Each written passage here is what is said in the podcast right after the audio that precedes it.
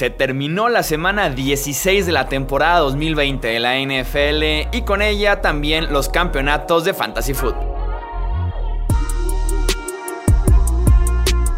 Esto es el podcast de Hablemos de Fantasy Football. Toda la información que necesitas para dominar tu liga de fantasy.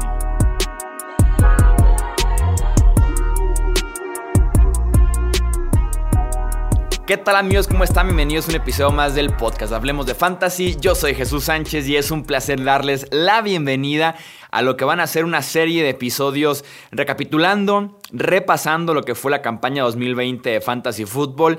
Sí, sabemos que todavía queda pendiente la semana 17, pero la gran mayoría de los eh, enfrentamientos ya se decidieron de los campeonatos de las ligas, como debe de ser en la semana 16. Este, entonces vamos a empezar a hacer un poquito de repaso de lo que fue la campaña. De todos modos, cualquier duda que tengan sobre la semana 17 Vamos a atenderla directamente en redes sociales para no subir un episodio que realmente les serviría a un porcentaje muy bajo de los que eh, nos escuchan. Y en este episodio estaremos platicando algunas conclusiones, algunos aprendizajes, lecciones que nos dejó justamente esta campaña de Fantasy Football. Saludo con muchísimo gusto a los expertos aquí de Hablemos de Fantasy, Arturo Stender. Bienvenido, Arturo. Muchas gracias, Chuy. Saludos, Will. ¿Qué tal, Wilmar Chávez? Bienvenido. Hola Chuy, hola, Arturo, qué gusto estar una vez más con ustedes. Chuy, te quiero aportar ahí a lo que venías hablando. No tendremos podcast de, lo que habla esta semana, pero sí estarán ahí en la, en la página de los rankings y, igual en, en, redes sociales. Cualquier duda, ahí estaremos. Por el simple hecho de hacer los rankings en la semana 17, tomando en cuenta que va a haber suplentes que tal vez ni siquiera sepas realmente quién va a jugar hasta horas antes del partido, te mereces un aumento, Wilmar. Venga.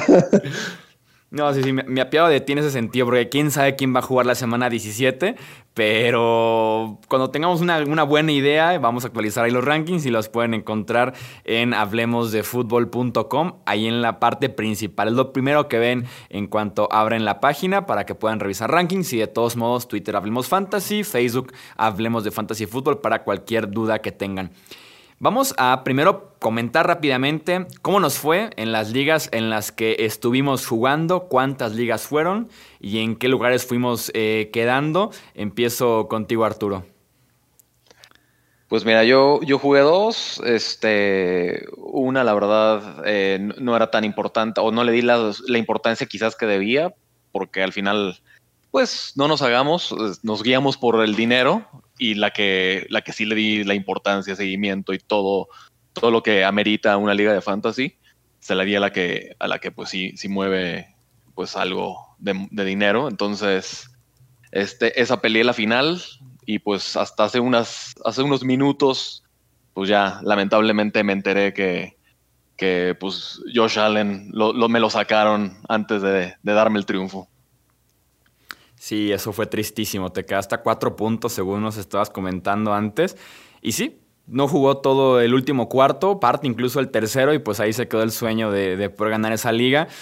seamos sinceros, si seguía jugando, aunque fuera una o dos series más, tenías el título prácticamente. Sin duda, hasta, digo, quizás hasta con yardas corriendo.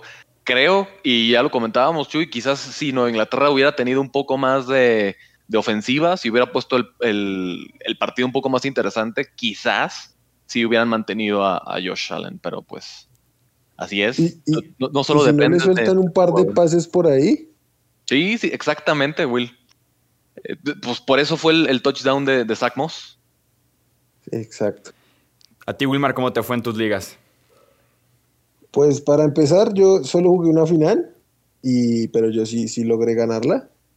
Creo que mi, mi, problema estuvo en que si gané una, una final, me fui uno, uno de uno en finales, pero yo jugaba 17 ligas. Ay, ay, ay, ese porcentaje de bateo eh, estaba por los suelos. terrible.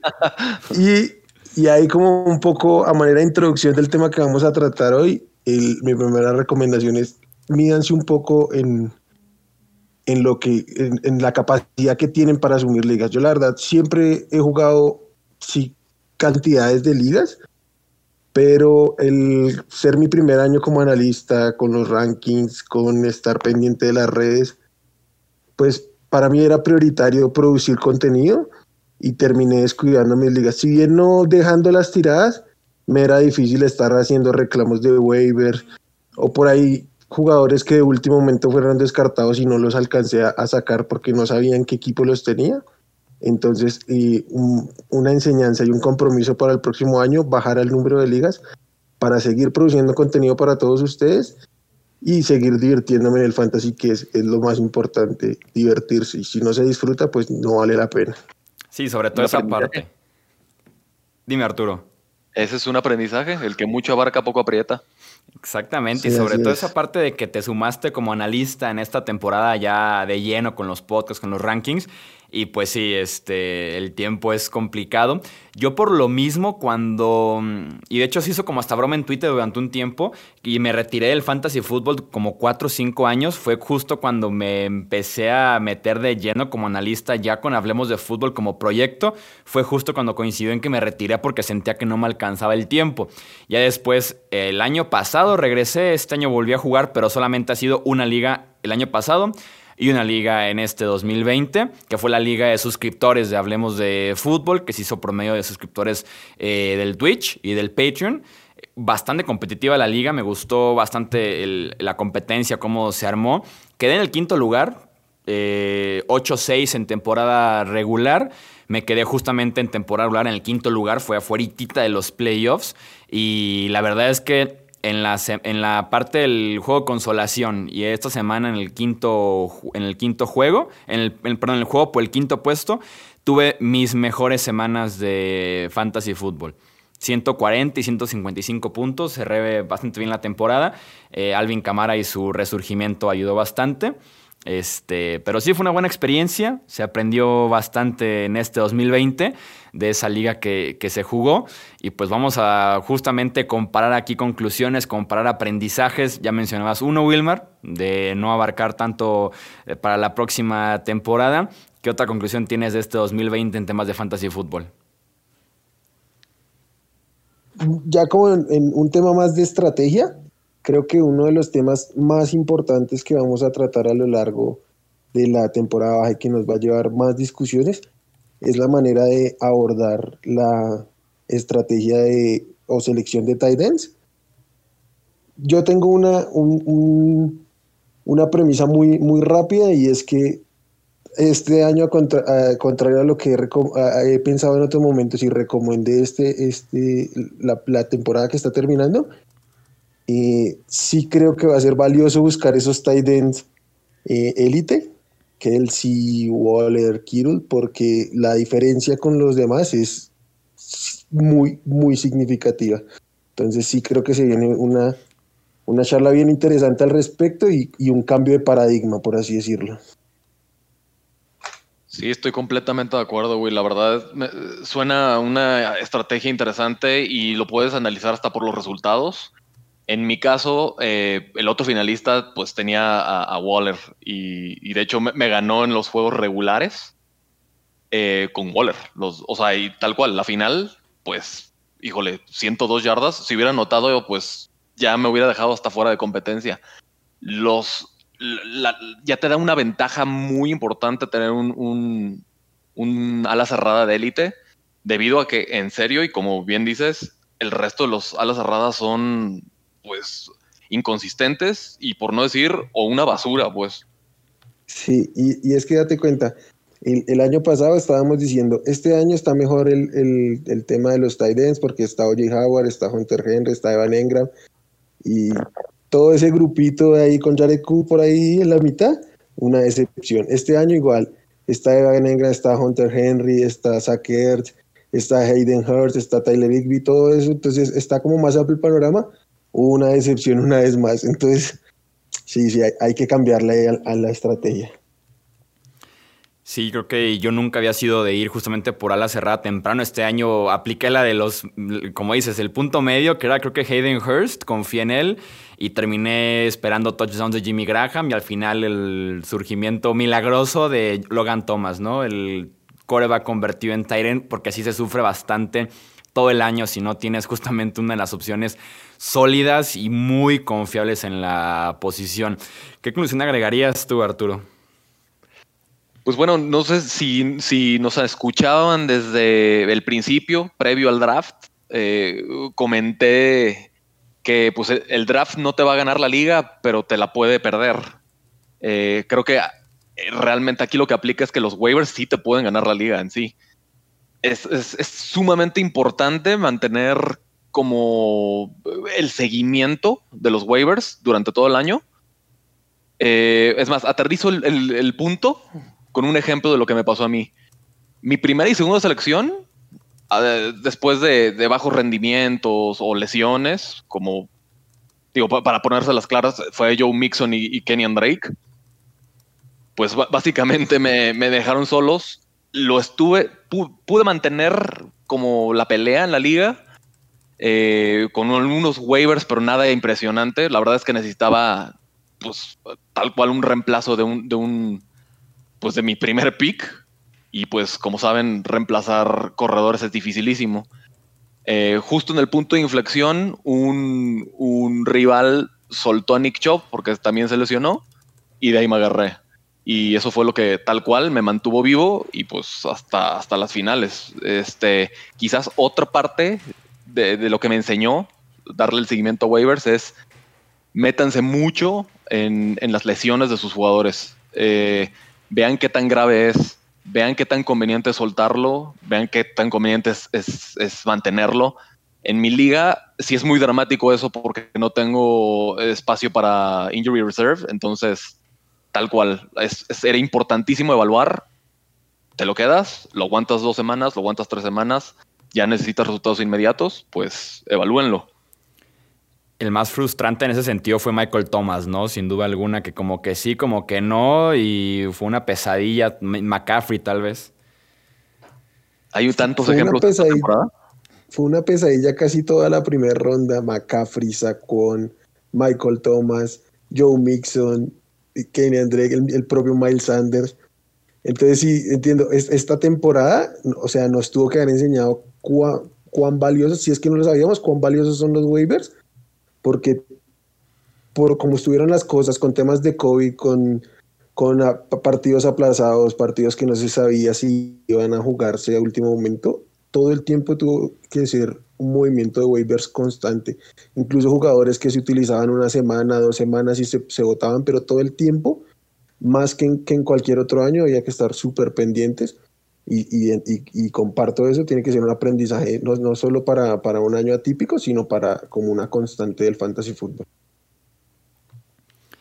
¿Qué otra conclusión tienes de la temporada, Wilmar?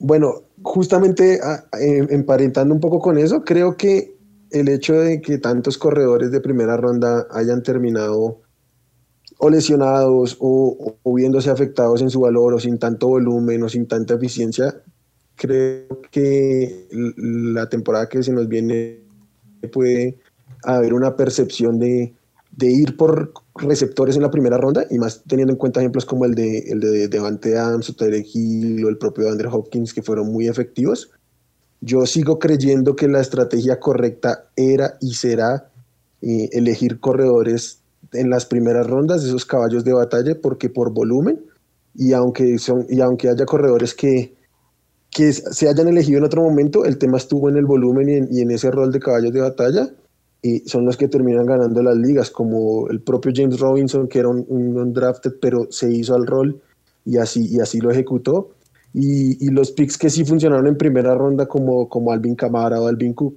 Entonces creo que si bien mm, el año no nos demuestra que es así, sigo muy convencido de que la estrategia es ir por corredores y, más bien esperar si la percepción eh, muestra otra cosa y le, empieza a dar uno valor en, esa misma estrategia.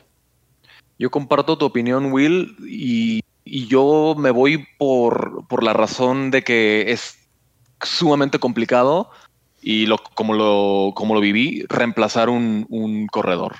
Un, si, tu receptor estrella se lesiona, híjole, puedes, puedes encontrarte quizás un reemplazo de una semana y irlo pues, tal cuando te la llevando en waivers.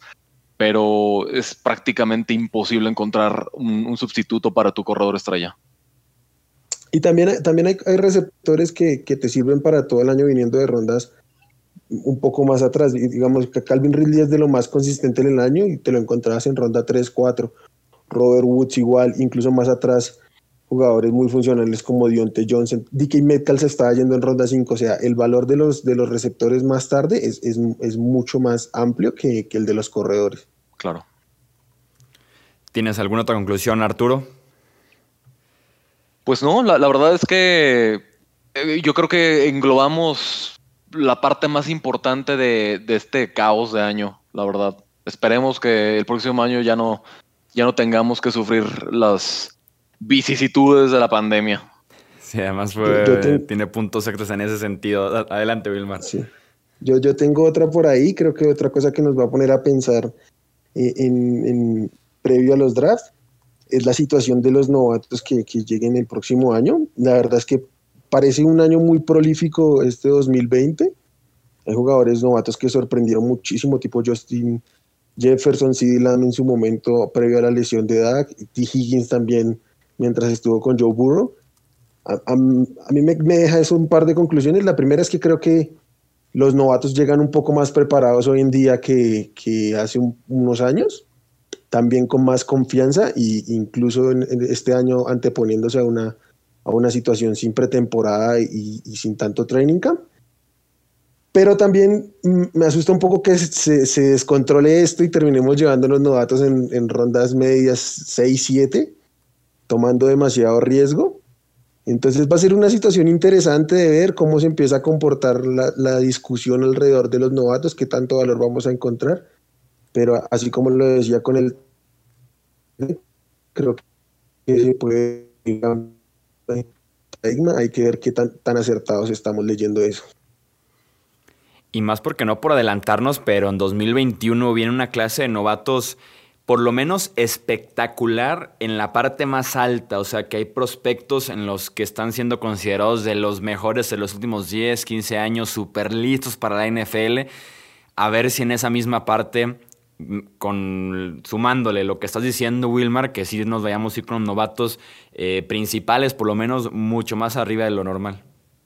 Sí, tal vez una clase menos profunda, pero, pero en la parte de arriba un poco más espectacular, ¿no?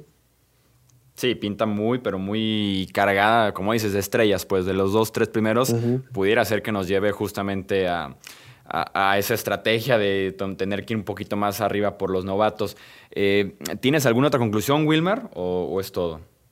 No, creo que, por ahora sí, e, esas serían como las, las, las más rápidas, las más eh, principales para empezar esta, esta temporada baja que se nos viene.